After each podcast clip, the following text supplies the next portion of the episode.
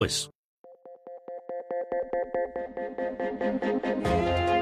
8 y 13 minutos, 7 y 13 minutos en las Islas Canarias. Aquí está como cada viernes Raúl del Pozo. Buenos días. Raúl. Buenos días, Carlos. Y aquí está su sección, que ustedes saben que se llama Viva el Vino.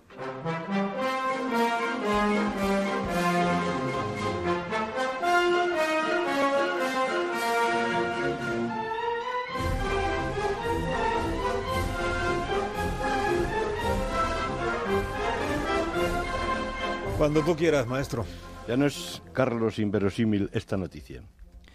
Hoy, a las 8 menos 14 minutos, un observatorio de Chicago ha informado al mundo que ha recibido un mensaje a través de Twitter en el que se contesta a la sonda que envió al espacio la NASA hace 40 años, desde Cabo Cañaveral, con 33.000 imágenes de la Tierra en un disco de cobre bañado en oro y un saludo en 35 idiomas con el dibujo de un hombre y una mujer, además de enviar sonidos de música y de pájaros.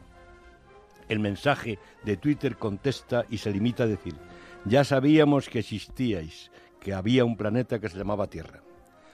Magallanes, el portugués que inició la primera vuelta al mundo que coronó el cano, después de comerse unas galletas, comentó que Dios no pudo hacer primero el planeta porque ni las estrellas dan la vuelta alrededor ni la Tierra es plana.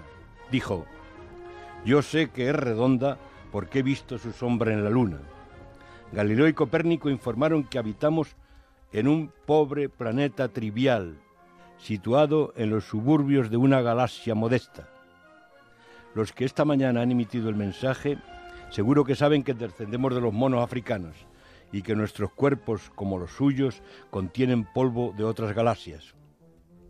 Yo creo que a la NASA no le habrá sorprendido el tuit porque hace unos días anunció el descubrimiento de un astro de tamaño de Júpiter alrededor del cual giran siete planetas, con agua, muy parecidos a la Tierra. Así que saludemos a nuestros hermanos de los planetas gemelos. Solo estáis a 40 años luz de nosotros. Si vamos a visitaros, os llevaremos vino, por si no lo tenéis. Ya hemos descubierto con ratones que esa bebida tiene una sustancia que evita la atrofia muscular y que suelen padecer los astronautas y los astemios. Así que buenos días, colegas de los planetas, si es que me oís. Brindemos con vosotros por el universo y viva el vino.